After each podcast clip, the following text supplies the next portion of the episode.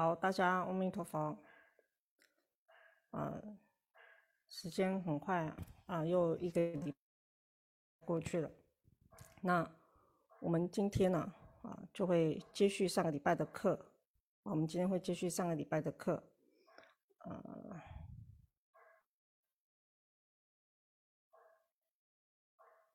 好。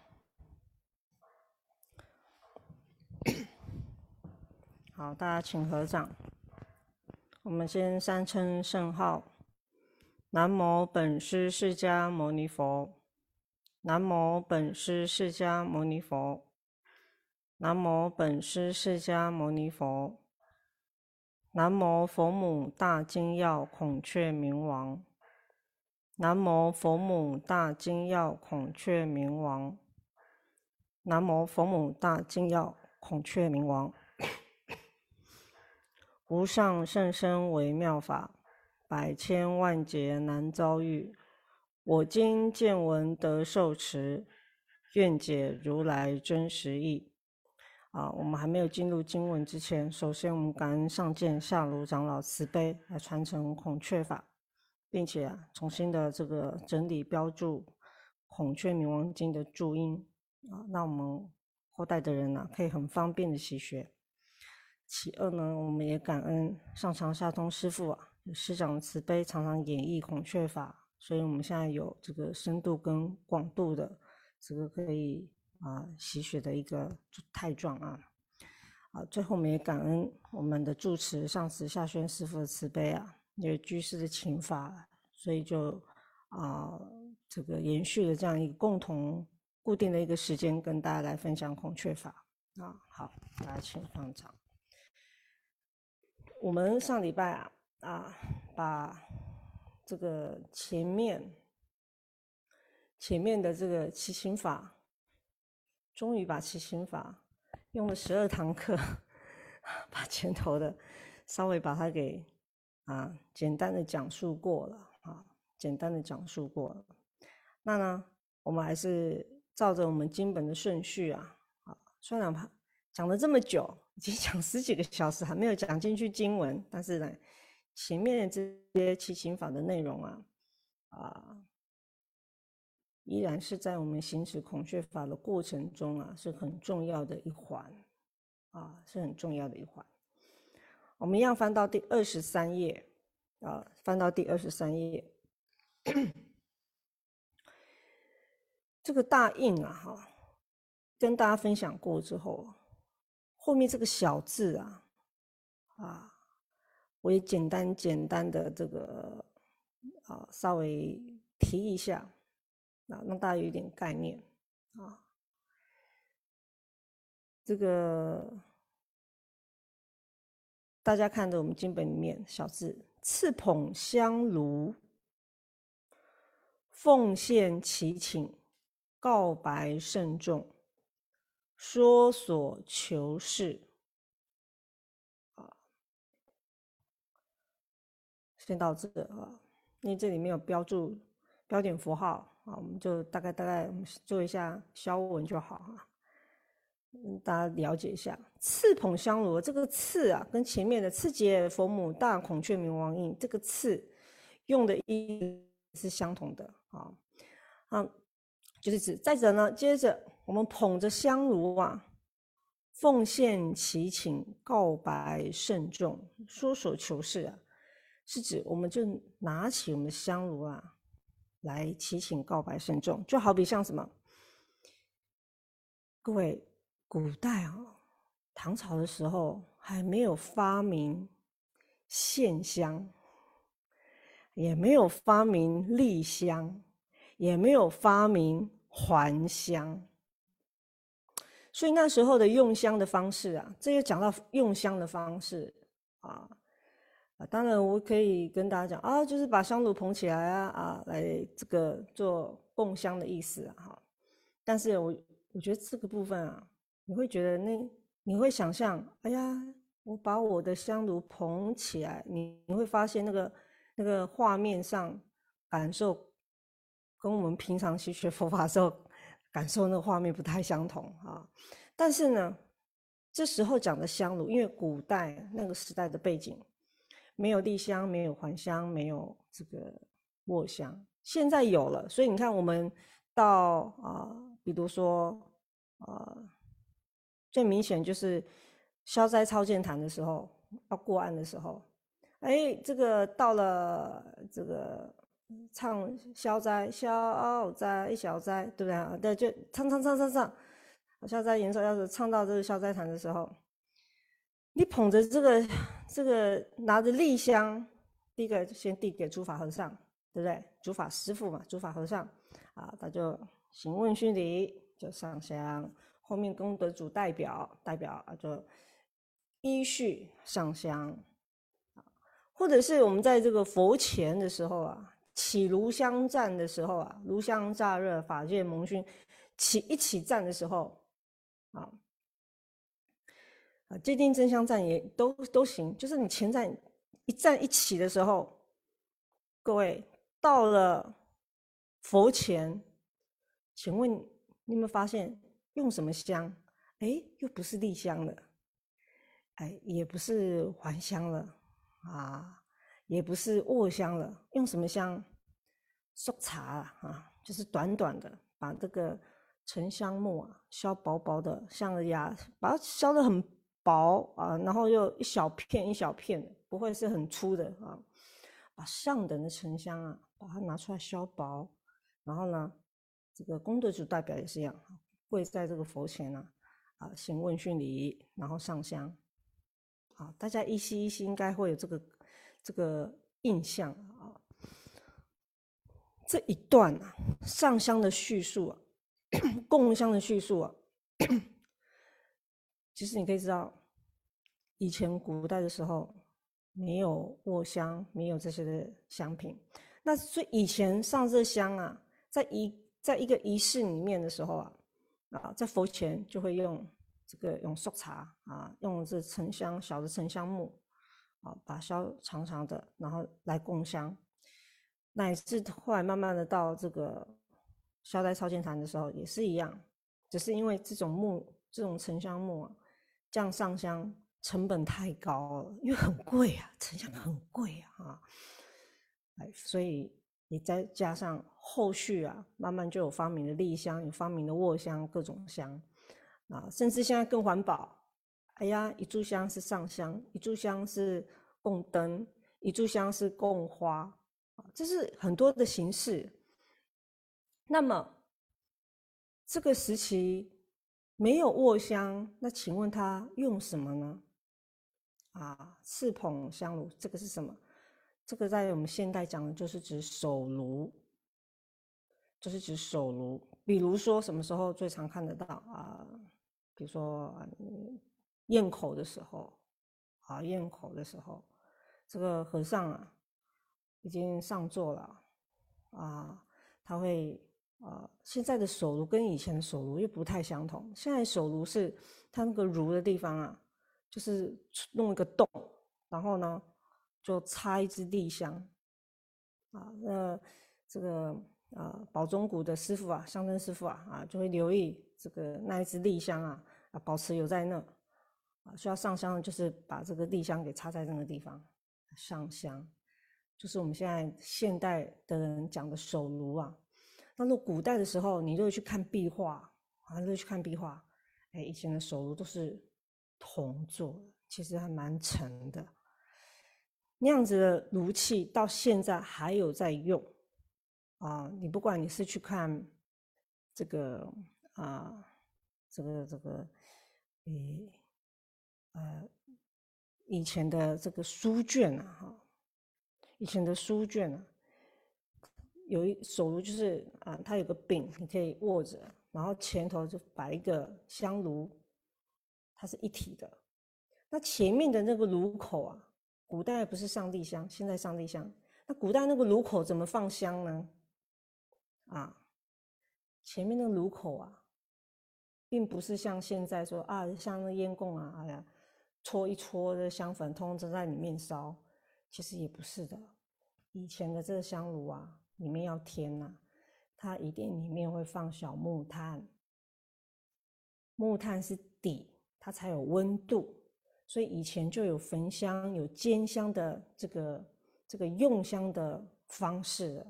那保持它就要埋灰，就像现在我们现在讲的香道里面那样一样，就要埋灰。上面呢，啊，以前没有用云母片啊，云母片是现在的事情了，啊，就是你要放的木头啊，啊，才依序的放上去。啊，粉反而比较少，也是会有啊，以木为多。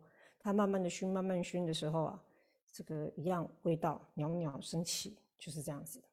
所以这里谈的赤捧香炉啊，其实你不要把它想成说，你把整个平常那个有三角鼎立的那种炉，啊，啊整整颗把它拿起来捧，不需要啊，不需要。以前这时候是指手炉。那到现代化呢？现代化这个动作是什么？现代化在显教里面，现代化这个动作就是拿立香问讯，有没有？会拿个香，我忘记拿一个香上来。比如说这原子笔是香啊，这个香头在这，香脚在这，那就是这样拿着喽。啊，就这样拿着喽，把香捧起来啊。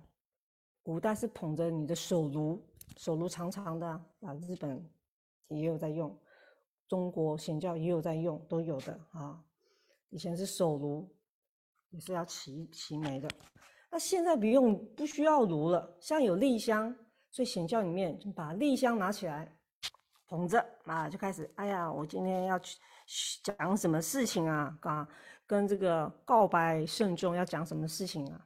那就开始说手求是巴拉巴拉巴拉巴拉巴拉巴拉，就开始念啊。所以有时候这些在形式上的东西啊，啊，你说，哎，学佛要不要也加减？要懂点文化，要，哎，否则有时候你呈现起来的方式，哎，是不是现代的人能够去去接受，或者是说？啊，在这些属于形式上的东西的时候啊，世修上面的东西啊，啊，我不是说手炉不需要留存，不是的，很多仪轨都还是有用手炉的啊，只是说我们了解这个动作它代表的意义，因为一般的居士不会去用到手炉啊，啊，所以你去理解到啊，这时候的炉你怎么个用？你有地香就会用地香，你没有地香也可以用卧香啊。啊，你也可以用刚刚讲的那个刷茶，就是把那个沉香片削一削，削薄的、薄薄细细的一小根，像也比压线再粗一点点这样而已的啊。呃，拿起来做供养，有没有？也是有啊，都是在行问讯礼的时候啊，齐眉的位置啊，在行礼上是齐眉的位置。然后呢，齐眉的时候呢，把你做这一堂的功课，你所要。求的事情啊，来依法，依法如是依法招请供养矣。啊，那你想什么事情开始陈述？起悲悯心，为救济众生难故。啊，这是利他心。你自心升起悲悯心，为众生啊救济众生的难处啊哈，转读此经啊，你是为了利众，为了利他，所以来开始读诵这部经。每日中前换诸供物。就是指呢，每天呢，每在中午啊，要换诸供物的时候啊，啊，音节阿巴拉吉达冥王印啊，啊，音节阿巴拉吉达冥王印，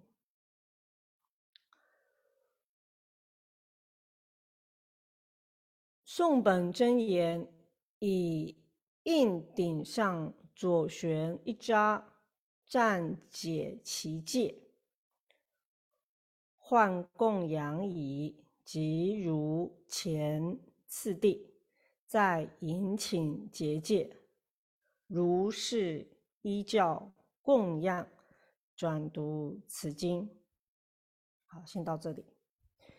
这里有两个地方是很容易让大家去感到疑惑的，就是指这一段主要谈到什么？换供物。我们有做坛城，正式要修正式一座法的时候，我们修一座这个坛城啊啊，这个事项上面是要准备的，事项上是要准备的，即便你是简坛。啊，我区分一下。我们一般常有有拿这张佛卡跟大家结缘哈。这个在后来的祖师大德定义当中，称之为大坛啊，一般我们就称为佛坛呐，佛前的啊，称之大坛。那另外做护法坛，对。怎么区分的呢？这个佛前的坛就是这个啊，中间这一块，这一块是什么？这一块是内院，内院在仪轨里面呢，这一阶已经是圆形的了。哦，以前二零一二零一四年的时候，我们在吉隆坡育才国小。好，那时候陈天心跟周小凤居士啊发起那一场的法会的时候，就有做了一个结魔坛起来。所以那一场的结魔坛呢，啊，他们家族人自己定的啊。所以那时候你们现在所看到的图啊，东南西北啊等等这些啊，这些当然是依着这个啊。以前的古古卷呢，啊，所看到的，那也依着以前的这个仪轨里面的文字内容啊，所以古时候的人把它画成我们现在看到的样子。那依着文里面啊，啊，这里所建立的圆啊，圆坛的形状啊，哎，是在这个这个次第上面的，这个叫做大坛。所以在了脱已经了脱三界的圣者，这个内院呢。一般就是佛前的那个部分。那我们的坛城呢，我们分成前面的佛前的供的，还有另外一部分就是护法坛，通常会两个相对啊。那护法坛部分就是老和尚把外院的部分做表法，外院的部分，所以在佛前的对面再设一个护法坛，其实以表内院跟外院。啊，之差别，那区分呢？啊，用这个空间性去区分，因为我们一般显教道场很少有是这样绕圆圈圈的，通通常就是佛面面向一面的嘛，啊，那你怎么做？怎么做这个四面八方都是通彻的呢？比较难啊，之前老上就比较啊，啊一些。啊，这个坛城仪轨，啊，作为一个是佛前的坛城，一个是护法坛的坛城。那另外还有一个是什么样的坛城呢？就是简坛，在仪轨里面有提到，这个大藏经你都查得到了哈。简坛呐，就是以就没有画那么多那么多的曼陀罗的的图像了啊。也没有做成立体的了哈，本来这是要做成立体的啊。像绿茶国小那一年，二零一四年那一天，就是做成立体的，视为是结魔坛的代表啊。那么你做成简坛的时候，就是指以你佛像为主，你要供一尊佛像。大部分现后来很多人是这样，起码你有一尊佛像，然后你就可以开始改摆放供品。依你自己的所能来做供养，在经本里面就提到，这个都是如法的啊。有能力到场办大法会，我们就很慎重的去把这些的坛城上的东西把它匹配好。可是你每天做的话，你我们是平民小百姓啊，那很多的这个，甚至有些家庭里面，可能他也没有办法能够剧组每天都哇供这么大的东西，又不是皇宫里头了，对不对啊？这个孔雀明王镜是啊，在皇族里面修的大法嘛，哈，那你怎么办？就是简易坛呐，简坛的方式，以佛像为主，然后呢，啊，再放以贡品啊。那还有没有别的宗的方式？有啊，后来的一些的啊，又延续后来日本那边的这个这个出家众的法师啊，那个时期在明治维新之前的，所以他们都还是法师。那他们怎么做呢？他把这个我们一般讲有教相有事相，所以把这个。理上面的这种道理里面呢，教相的东西啊，在做延伸，延伸到什么？哦，我要放一个范夹，就放一个金本啊，哈，然后再放一个这个孔雀羽毛啦，哈，然后这个每一个赋予一个形象啊，那具足什么？具足整个的过程啊，就具足了大曼陀罗。具足了法曼陀罗，具足了萨曼亚行曼陀罗，具足了结摩曼陀罗，因为还有行者自己本身在那个地方修行，在那个地方修法，所以全部就会以表征的方式。那这个部分有没有经典上面的经证？没有，我坦白讲没有。但是这个是属于延伸义。延伸义就是指说，某一个宗派，某一个宗派，他习学这个法之后，以前他的祖师，哎，非常的有心得，在教理上他非常的这个啊，去习学跟深入，所以他把他所融会贯通、所了解的，他重新整理过，让他后来的这个弟子们啊，可以用这样的方式啊，来。很快的方式，一样也是这个视觉性的方式啊，因为都是用东西去代表的嘛啊，那就具足一个所谓在理上啊合于一个大唐的一个概念啊，但是这个大唐的概念是以啊大法啊大曼陀罗、法曼陀罗、三昧亚曼陀罗，包括行者自己本身具足四曼结摩曼陀罗啊，我不晓得这样讲会不会讲太快了哈，总之。嗯，没关系，这个啊听不太懂了，我们你们可以去挖前面的课，有把这个部分有讲的比较有有有稍微说明多一些啊。总之，这是在孔雀法里面有的曼陀罗的形式，有的坛城的形式，这些形式需不需要做供养？有，它一样要摆这些贡品。还有没有别的形式？有。有，还有一个形式，是什么形式呢？有金正，在藏经里面的啊，摆小刀，摆金子，摆孔雀明王萨玛雅形，啊，它有没有固定的摆法？有，它固定的摆法。啊，有没有办法表征？有它的表征。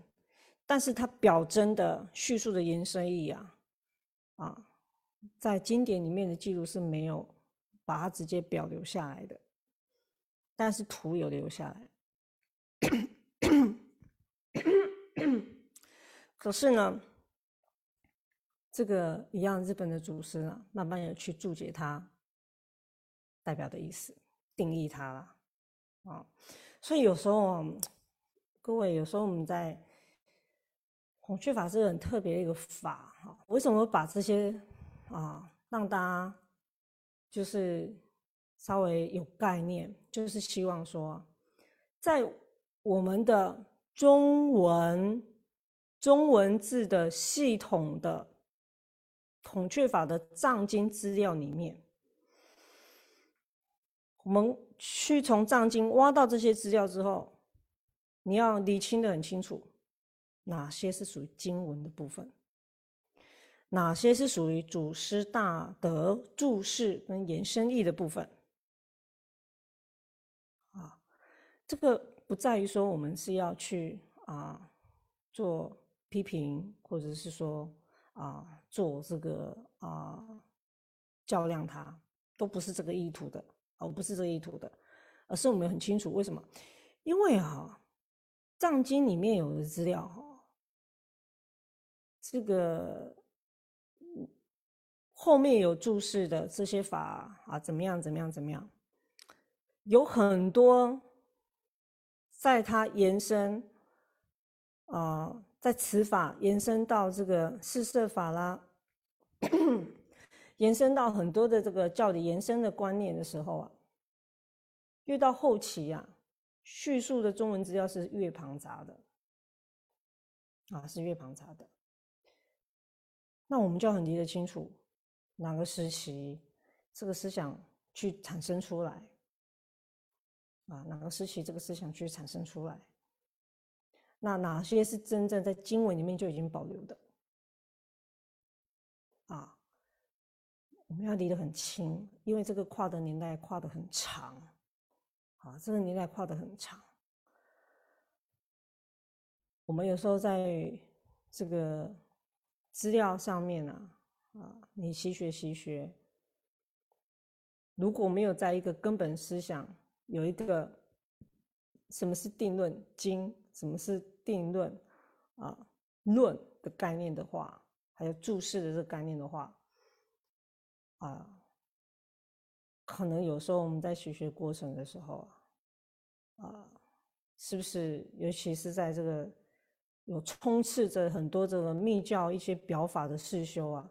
你可能就已经这个晕头转向了，因为传承到现在啊，不不同的门门别啊，他哎，他有时候方式不一样啊，有的时候是方式不一样的。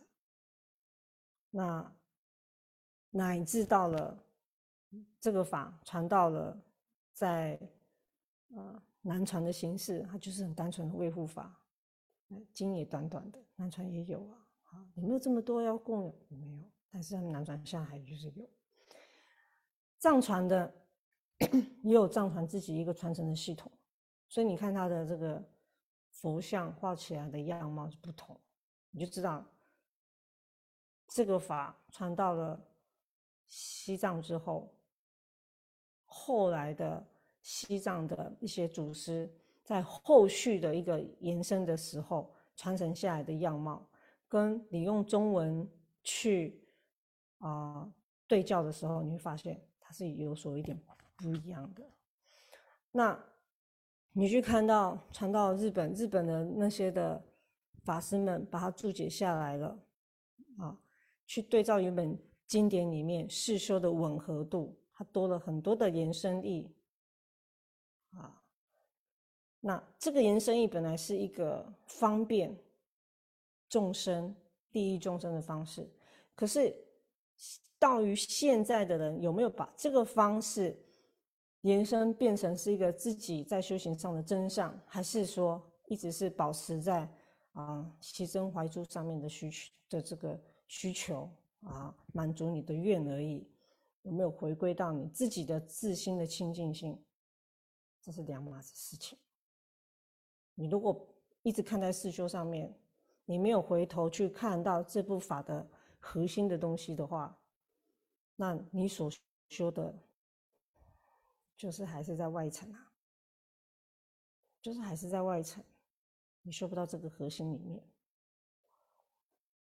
当你碰触到这个核心的观念的时候，你会重视外面，你也是会重视。可是你重视的外面。你就会发现哎呀，坛城其实啊，这个四修上的一四大起修的熟地坛，本来就有很多行诸方便的地方啊。那何以为什么会对照？后来有诸多的这个诠释方式呢？一根性众生那个时期的众生根系之需求，你就会往那个方向走了。就好像说，之前我们上课也提过，这个法最早以前古时候。护国法、超荐法慢慢变成这个，哎，这个祈求生小孩子的，好护胎法，到后面变消灾法。你看，本来是做黄色的，后来变成是红色的。你说这个法本身的定义是怎么去去去做这些演变的？就是每个时代不同众生的需求，对于这个法的法源，它就一直在转变。所以因缘性是变化的。法有变过吗？法没有变过，可是法的呈现出来的样貌是不断的在变。以后我们希望孔雀法呈现什么样的样貌，就看我们这一代人怎么样去弘扬它跟面对它，这个因缘就会随之而改。啊，因为从历史的角度已经看到，它已经。咕噜笋棍，有没有？就是他已经这样子，哎，转身转身又转身了，啊，以后又不转另外什么样身？不知道，啊，真的不知道，所以只能说，哎，当下四众弟子尽量在这个法的核心去提升自己的修行层次，而这个外境上的东西啊，其实你有资料你就会知道，啊，你自然就不会。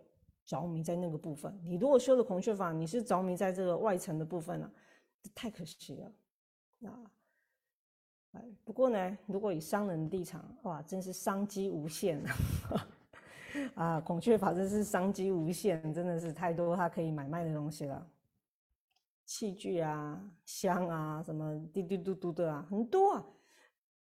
你知道以前以古代啊，你慢慢去看古时候留下来的书，你就知道。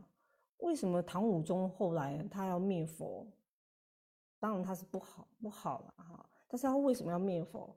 因为那时候的佛教真的也比较糟糕，嗯，已经有变成比较糟糕的一面了，啊，一天到晚都在问啊，一天到晚都在啊，都在搞西真怀珠啊，啊，一天到晚都是在啊探索这些不是真正在修行道义上的东西啊。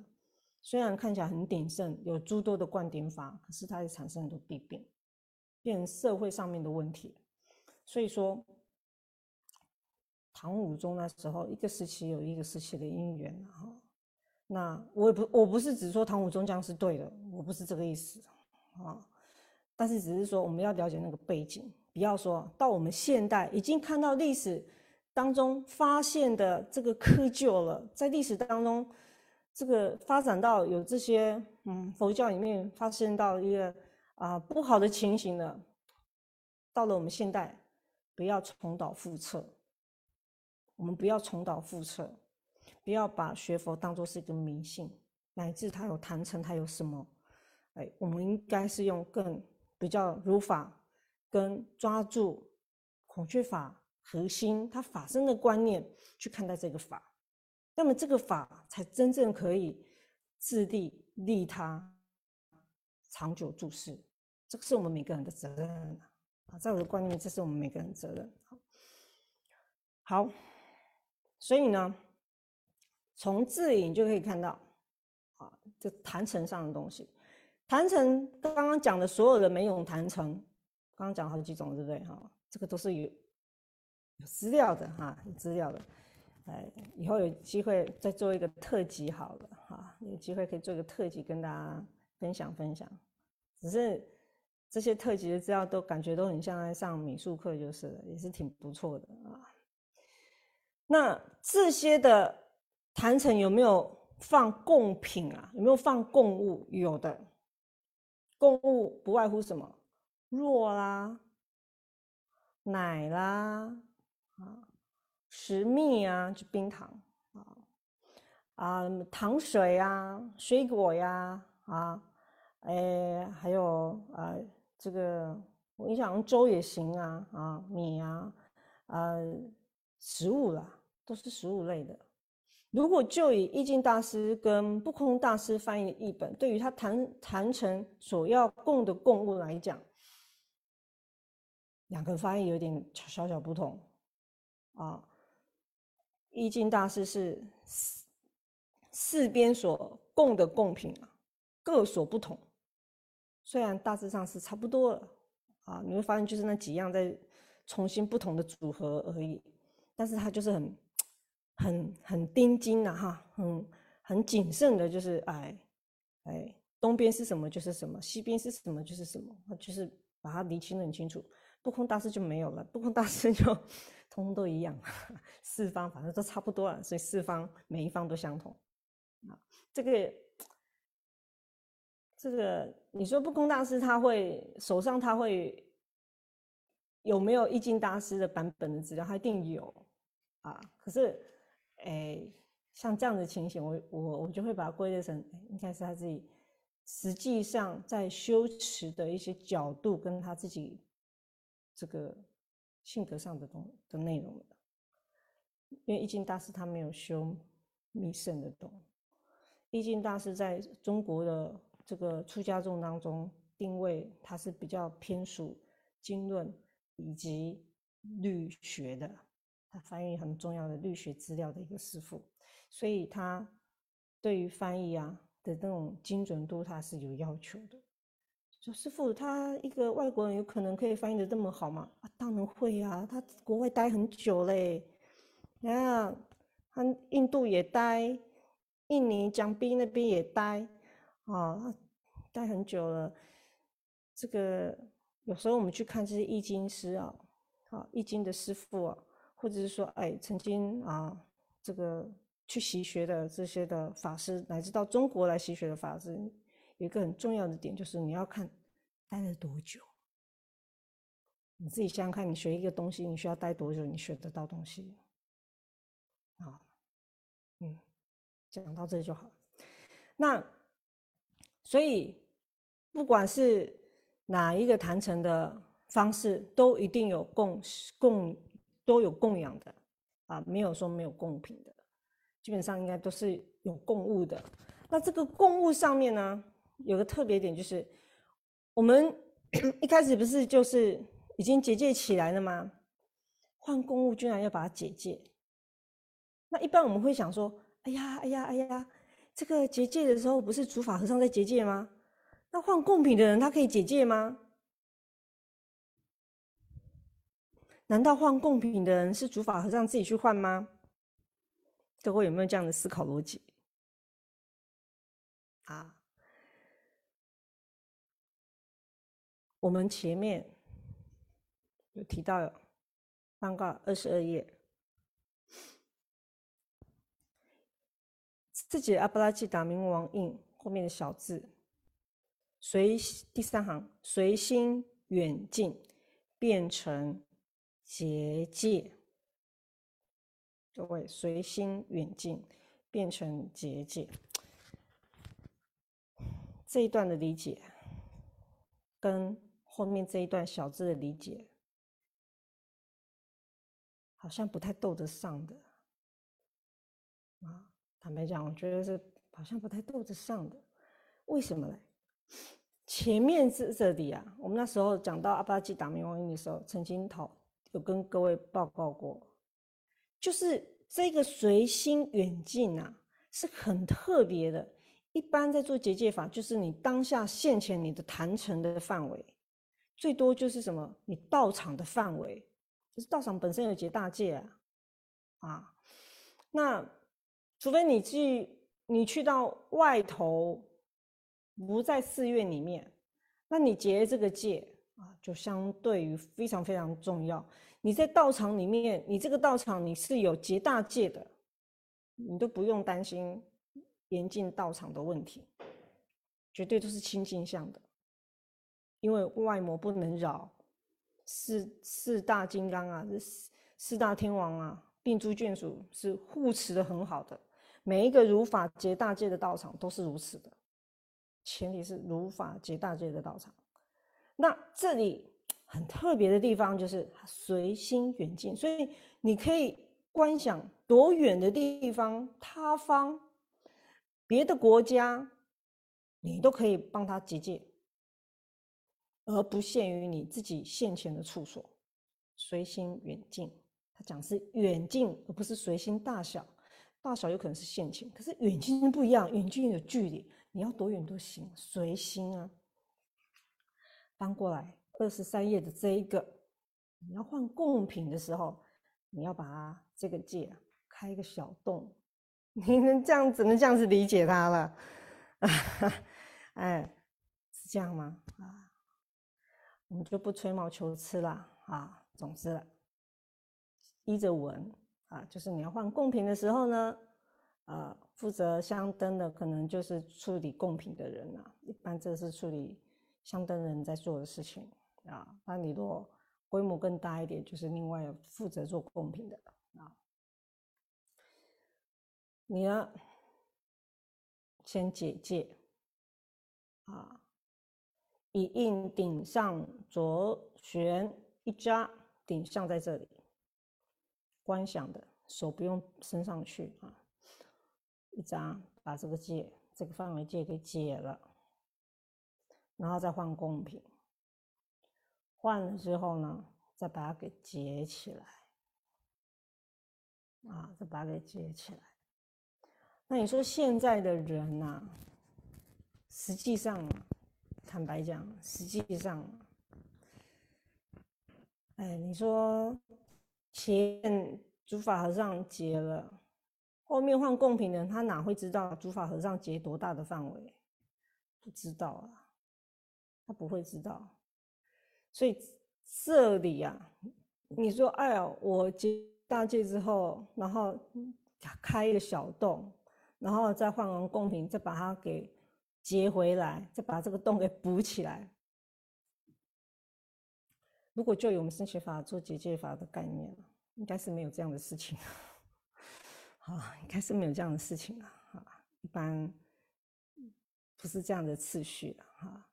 那么文在文就在这嘛，啊，这是指针对啊，一般我们在修持的时候，就是现前的状态来去照这样做。那实际上啊，多少人换贡品的时候懂得这一个？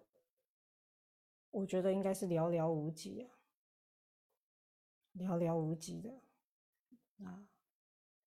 就算那个换贡品的居士啊或法师啊，当他要解那个戒的时候，他应该心里会觉得很喘。哎呀，我把诸法和尚解的戒给解掉了，怎么办呢？到时候我结戒的时候又没有诸法和尚结的这么的完整，怎么办呢？哎，这个去换贡品的人是会有心理压力的。嗯，但是呢，文就是印在这了啊，我就就就就这么个说明给各位听了啊，文是这么写的啊，但实际上有这么做的，我觉得是少之又少。实际面上来讲，啊，因为结的也很害怕，他怕自己结不起来，你又不可能叫主法和尚啊，比如说啊，以前建如老和尚也在，你叫老和尚自己去解戒，你为了换贡品，叫老和尚自己去解戒。然后你换好，老和尚，老和尚，请你出来 再来结界。我不知道嘞，啊，好，古文是如此啊。好，我们继续看，如前次第，在引请结界啊，所以这里还包括你还要做招请的，也就是什么？也就是金刚果菩萨印招请啊啊，然后再来做结界，然后再做普供养啊。这个文写的很简单，可是流程没有想象那么容易，流程没有想象那么容易。那么，所幸啊。所幸啊，所以以前老和尚啊叫我们上贡品的时候是什么时候嘞？五供的时候上，所以就不用五供的时候解戒了。基本上这里呀都是在佛前大供的时候一起供上的啊，一起共享的。但是呢，原则上呢，刚刚所讲的那些的奶啊、肉啊啊。这些的所有的供物啊，啊，它没有到煮的部分，我们是都会先摆上的，我们还是有先摆上的啊。到一整天送送完经的时候啊，才全部撤掉，好，才全部撤掉。所以说，嗯嗯，有时候在处理实际上的这些公务的经验啊，是如果是大型法会的时候啊，它是一个规模型的法会的时候，这个部分是真的要上一堂课啊，稍微讲完整一点是比较好啊。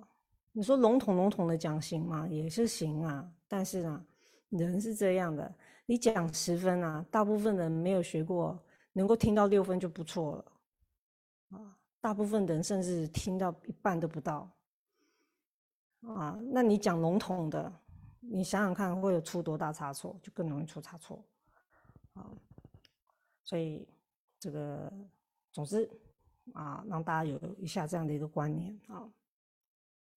好，所以字写的少少的，不代表他的事情是少少的，至少啊，不代表他的事少啊，至少跟事少不一样啊。好，如是依教供养转读此经，所有灾难、抗旱、疾疫、鬼魅、厌倒、恶毒。灾障种种苦难必得除灭，所有祈愿无不遂心。啊，其实呢，你依我们所了解的修孔雀法的形态啊，其实一开始我们要持诵这个法的时候。你不太需要去起一个心说“你打五好不好”，你没那个心。如法懂得怎么做处理这些的贡品，如法怎么做前面的起行法，如法啊怎么样好好的读啊？我个人认为，以以密教的这个经典来讲，孔雀法不算太复杂的。它只是有点难念而已，因为它很多的咒语了哈，所以它是因为这些的咒语，所以会让你觉得它是比较拍烫了哈，比较难念而已，难读诵啊。因为那些的咒语会让你的舌头不知道摆哪里啊，是不是？但是撇开掉你对于这个咒语上面的发音的问题的时候，其实以整部法来讲，它并不复杂。以我接触到现在，我不认为它复杂，但是它是需要你用一点心的啊。你可以用显教的方式去理解它。你说我我不会供养，那我咒语也不一定全部都念得准，我祈行法也不一定会观想，我也不会得，我也不会结界，但是。我就是一心的称念，一心的读诵，能不能有印效？会，会印效的关键两个字：一心。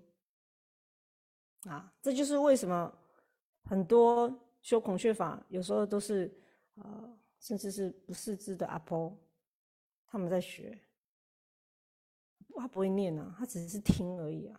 可是，哇，他很爱参加哦，哦，很爱参加。他说：“哦，你这这么有心哦。”哎，对，因为他觉得很很有效 啊，所以他虽然他不会念，他就是尽量跟着听，然后手指头尽量跟着人家翻页，他也赶快翻页。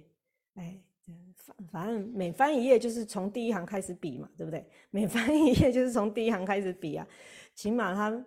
大概大概就知道，哎，已经念到哪里呀？他的这些的老菩萨，他们的一心抵过抵过读书人习学这个法的疑心啊。很多的读书人书读得高，就会觉得，哎，我一定要把它研究到来，哎，我一定要研究这个发音怎么样怎么样啊，我一定要研究怎么样怎么样怎么样怎么样啊。反而他花了很多时间研究，他试修的时间反而少，不太对。其实这样是不太对的。研究是要研究啊，你有研究的精神是很好，可是你的试修的时间一定是要超过我们研究的时间，不然我们学孔雀法不是做学问用的，这是在我们在习学孔雀法的因地心的这个出发性上面很大的分歧啊。学者也许他学习，他学习了，他研究之后，哎，这个法他觉得太有趣了，慢慢慢慢慢随着时间潜移默化，啊，他这个法有入了他的心，他开始入佛门，开始学习这个法，有没有可能性？有可能性，那这样子还是挺不错的啊。但是如果说，哎，我们有因缘学习这个法，但是一直研究这个法，一直研究法，可是你你没在碰啊。你没有真的在读诵啊？那你研究到来，你懂很多啊？你可以告诉别人，你懂很多，哎，懂了。你有在读吗？没有。你有在持咒吗？没有。那就不太对了啊！这个这个状态就不太对了，不对等啊，那就会偏颇到是属于这个学者的立场 啊，学者的立场。你知道吗，各位？当我们以一个行者立场习学的时候，当我们去研究梵文的时候，当我们去研究坛场的时候，当我们去研这个开始慢慢去深入的时候，我们遇到，毕竟佛教有许多它的根层的文化，它背景的它的底的文化从哪里来的？从印度文化出来的，从印度文化出来的，可是。我们知道它很多文化、很多表达方式，包括它这个经文里面的叙述的那个逻辑性啊，你就知道那个不是不是这个华人的这个思考的逻辑性的表达方式，包括它的譬喻的方式啊，都很特别，在我们的逻辑里面，它属于比较特别性的。我们知道哦，慢慢我们可以厘清了啊，它是属于比较印度式的一个表达方式，可是我们会因此。就非常的去遵从这个 印度印度文化吗？或者是啊，遵从这个印度的他们的啊这个在文化建构的他们的这个传统信仰吗？嗯，不会的。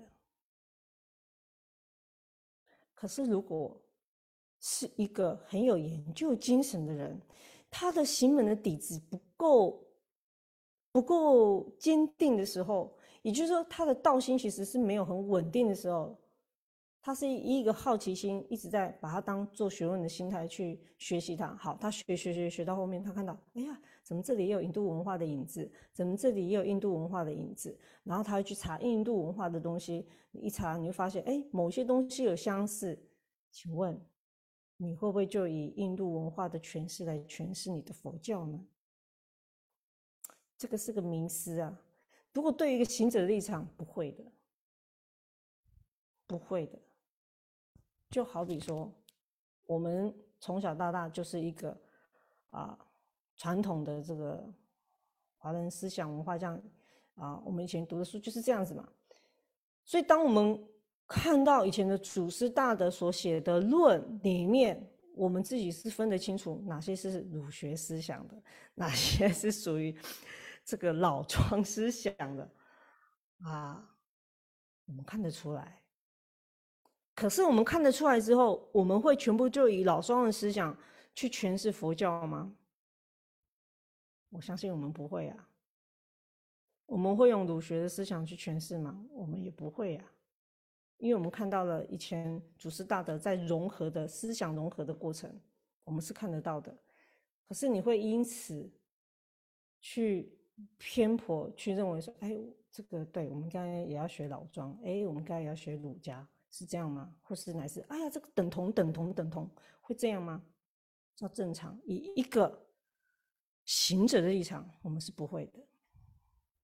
当我们看清楚这两个这个表达上面的差异的时候，我们一样不会等同去看待它。